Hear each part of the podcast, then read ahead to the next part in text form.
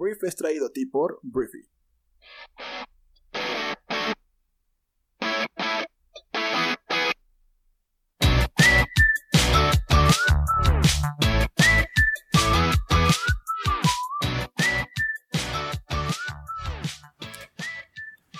Muy buenos días, bienvenidos a esto que es el Brief, el podcast en el cual puedes informarte con las noticias más importantes del mundo en cuestión de minutos. Yo soy Arturo Salazar, tu anfitrión y uno de los fundadores de Briefy, y te doy la bienvenida a este bendito viernes que tenemos el día de hoy, 18 de septiembre. Estamos viviendo por acá en los headquarters de Briefy el día número 37 sin que Telmex se digne a arreglar nuestro internet entonces, pues, a pesar de que estamos muy mal por acá en temas de tecnología, espero que pues tú estés terminando muy bien tu semana.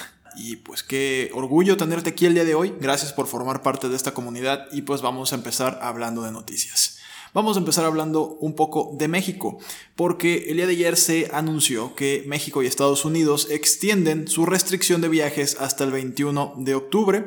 Esto eh, se refiere a la frontera, ¿no? Los viajes terrestres no esenciales en la frontera hasta el 21 de octubre. Tras revisar el desarrollo de la propagación del COVID-19, México planteó a Estados Unidos la extensión por un mes más de las restricciones al tránsito terrestre no esencial en su frontera común, fue lo que informó la Secretaría de Relaciones Exteriores en su cuenta de Twitter. Entonces, por lo pronto, entonces nos quedamos sin viajes terrestres entre Estados Unidos y México, lo repito una vez más, hasta el 21 de octubre. Vayamos al siguiente tema y tiene que ver precisamente con Estados Unidos, porque a pesar de que había, em, pues, optimismo o cierto grado de, positivismo con respecto a la economía estadounidense. El día de ayer el Departamento del Trabajo de Estados Unidos informó que las solicitudes semanales de subsidio por desempleo llegaron a las 860 mil solicitudes durante esta semana, que son un poco menos que las 893 mil de la semana anterior, pero más de lo que se esperaba por parte de las autoridades. Entonces, de esta forma, en la semana que terminó el 5 de septiembre, había 12.6 millones de personas que recibían este beneficio que pues involucra que no tienes chamba, entonces el gobierno te echa la mano. Entonces, lo que escribió en Twitter el economista jefe de la Federación Sindical AFL-CIO, William Spriggs, es que si bien es bueno que las cifras estén cayendo, el descenso se está ralentizando, así que queda más de un año para volver a la normalidad. Estas solicitudes, que habían alcanzado la cifra récord de 6.8 millones en la última semana de marzo, pues han disminuido notablemente hasta mediados de agosto y desde entonces la reducción ha sido escasa, que es un indicio de que los despidos se mantienen a niveles históricamente elevados debido pues a la pandemia, que ha forzado a cerrar intermitentemente el comercio y a limitar el funcionamiento de la economía. Entonces, bueno, Estados Unidos registra esta semana 860 mil solicitudes de un bono por desempleo y pues está estancado entonces la recuperación de empleos en Estados Unidos.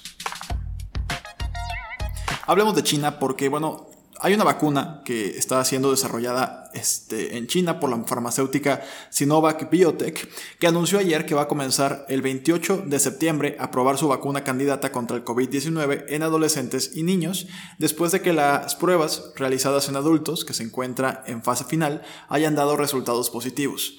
Conseguir que la vacuna se pueda aplicar a toda la población, incluidos niños y adolescentes, es una de las claves para prevenir rebrotes del virus en las escuelas y guarderías.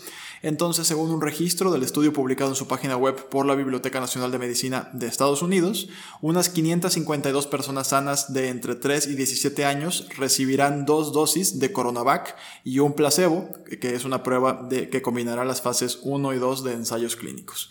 Cerca del 90% de los empleados de la farmacéutica china en todo el mundo y sus familias han recibido sus dosis, según la empresa, y Sinovac aseguró el 9 de septiembre que los resultados de los ensayos de sus vacunas en las fases 1 y 2 habían mostrado buena seguridad e inmunogenicidad en adultos sanos mayores de 60 años. Entonces China va avanzando también para este tema de la vacuna y pues mientras antes mejor. El que gane primero esta carrera pues beneficiará a todo el mundo y va a ganar dinero también, pero pues el chiste es que esta vacuna llegue y se quede. Hablemos de TikTok porque la empresa china ByteDance, que es la dueña, la empresa matriz dueña de TikTok, está planeando una oferta pública inicial de TikTok Global, la nueva compañía que operará la popular aplicación de videos cortos en caso de que su propuesta de acuerdo con Oracle sea aprobada por la Casa Blanca. Fue lo que dijeron el jueves personas familiarizadas con el asunto. La presentación de una oferta pública inicial de TikTok global, en la que Oracle también tendría una participación, sería en una bolsa de valores de Estados Unidos y podría realizarse en alrededor alrededor de un año, fue lo que dijeron las fuentes. Y bueno, ByteDance y Oracle no respondieron inmediatamente a la solicitud de comentarios. Eh, y ahorita todavía está el drama de Estados Unidos. Donaldo, el presidente más naranja del mundo, Donald Trump, el día de ayer, eh, pues afirmaba que él no estaría muy contento si, si TikTok este, permanece siendo propiedad de ByteDance. Lo que él quiere, según su gobierno, pues es que sea ahora propiedad de una empresa norteamericana. Y lo que está proponiendo TikTok y Oracle es que pues haya, una, haya un control por parte de la empresa norteamericana Oracle en todo lo que tiene que ver con información de los usuarios estadounidenses de la plataforma, ¿no? Esa es la propuesta, veremos si la aceptan. Si la aceptan, al parecer TikTok, pues entonces planea salir a la bolsa en Estados Unidos, lo cual yo creo que tampoco le va a parecer bien a Donaldo. Entonces, bueno, paso a paso. Primero veremos si Donaldo acepta y su gobierno y luego vemos si TikTok sale a la bolsa. Pero al parecer hay planes muy, muy sólidos. Hablemos de Barack Obama, que bueno, Barack Obama es un expresidente de Estados Unidos que pues es uno de los presidentes más simpáticos y carismáticos de la historia moderna de los Estados Unidos y yo creo que del planeta. Pero bueno, más allá de si la gestión de Obama fue buena o fue mala, los ocho años que estuvo en la Casa Blanca, lo que sí tiene es un carisma impresionante. Y el día de ayer Obama anunció que va a publicar el primero de dos libros con sus memorias justo después de que las elecciones de este año ocurran. Este, hay una avalancha de libros políticos de pues mucha venta. Hemos hablado de varios de ellos que sobre todo han ido girando alrededor de Donaldo y casi todos son críticas a Donaldo, pero pues Obama se va a esperar, va a estar disponible hasta el 17 de noviembre. Es un libro que se llama Una Tierra Prometida y em, te digo, es el primero de dos libros que pues van a compilar la primera parte de su presidencia. Primero, bueno, este libro, el primer libro que va a lanzar, este, comienza con su carrera política temprana hasta su primera elección y los primeros años en la oficina oval y concluye con la exitosa operación para matar a Osama Bin Laden. Hasta ahí llega este libro. Va a ser un libro de 768 páginas y se va a publicar simultáneamente en 25 idiomas en mercados de todo el mundo. Va a costar 45 dólares si quieres el de eh, tapa dura. Si quieres la edición digital va a costar 18 dólares y la versión de audio va a costar 40 dólares. Entonces, bueno, está siendo publicado por Crown, una editorial de Penguin Random House y esa es la historia. Viene ya un libro de Barack Obama. Obviamente los Obama se están pero refundiendo de dinero con sus memorias, con sus biografías, con sus podcasts, con sus producciones en Netflix. Es, son una industria. Esta pareja, Michelle sacó en 2018, me parece, sus memorias también y le ha ido súper bien. Son libros costosos, son libros que dejan buen dinero y pues son libros de pues una pareja presidencial que estuvo ocho años al frente del país más poderoso del mundo y que además tienen un carisma como pocas personas públicas, siguen siendo las dos personas más admiradas año tras año en Estados Unidos. Te digo, son celebridades más allá de políticos hoy en día. Entonces, Barack Obama entonces va a publicar sus memorias, salen el 17 de noviembre y yo sí lo voy a comprar. Hablemos ahora de otro tema. Vamos a hablar de Instagram muy rápidamente. Si ayer tuviste algún tipo de falla en Instagram, no estás loco ni loca.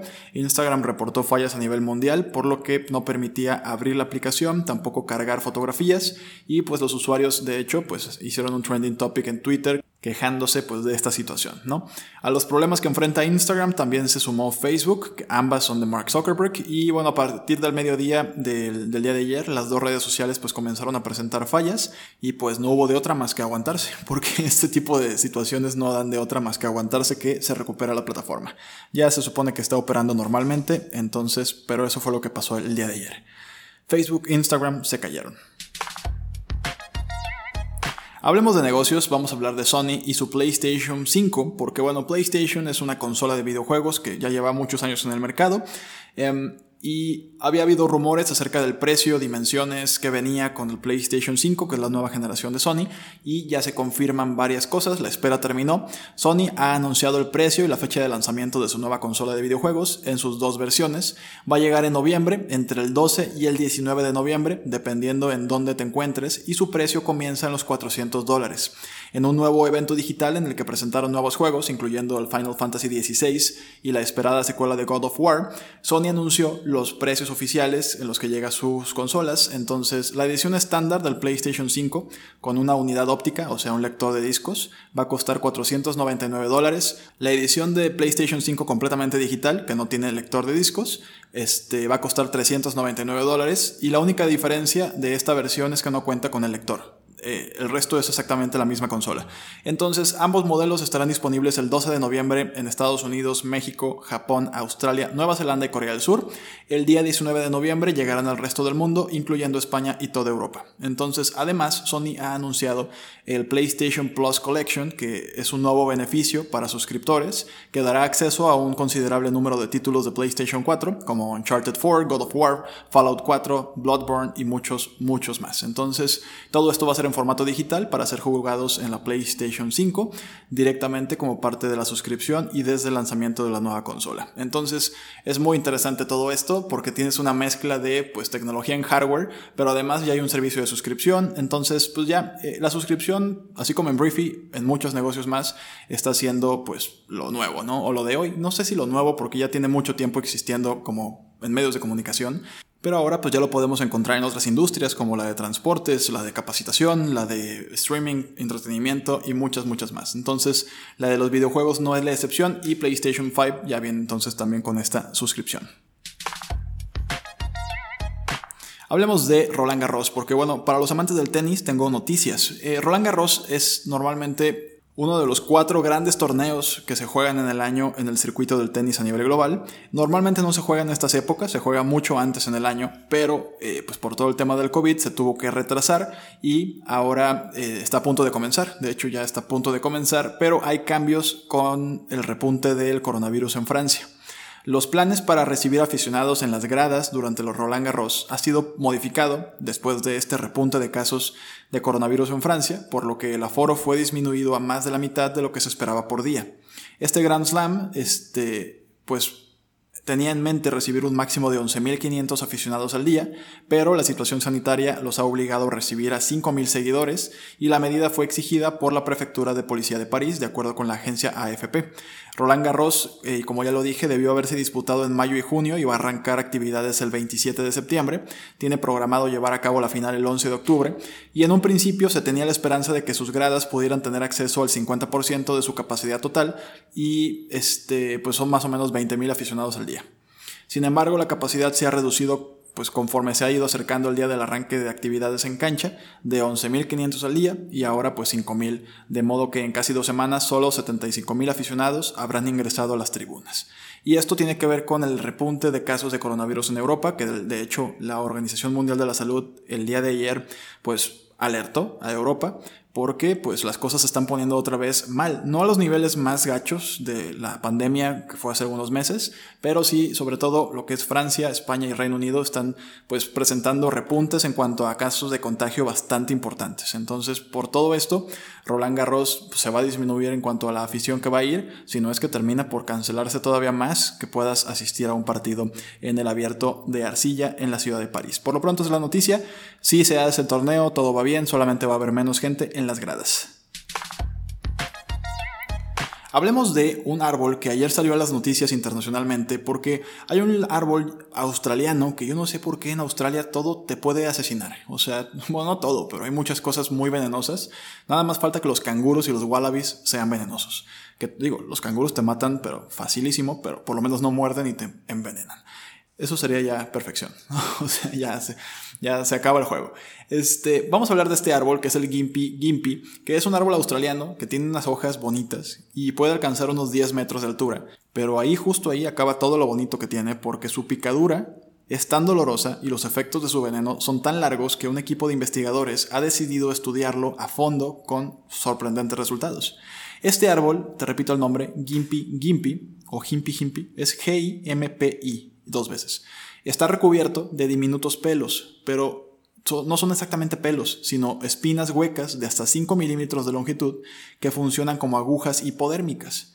Cuando un animal, o tú o yo, entra en contacto con la planta, las espinas se rompen y se te clavan en la piel, liberando una toxina potentísima llamada moroidina.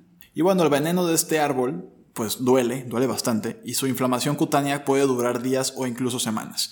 Entonces los profesores Irina Vetter y el doctor Thomas Durek del Instituto de Biología Molecular en la Universidad de Queensland en Australia, pues están intrigados por las propiedades de la moroidina. Es una toxina que se había estudiado antes, y su potencia es equivalente a la de algunas arañas y caracoles marinos. Sin embargo, aún quedaban misterios sin resolver en relación a la sustancia, y uno de ellos era la duración extremadamente larga de sus efectos.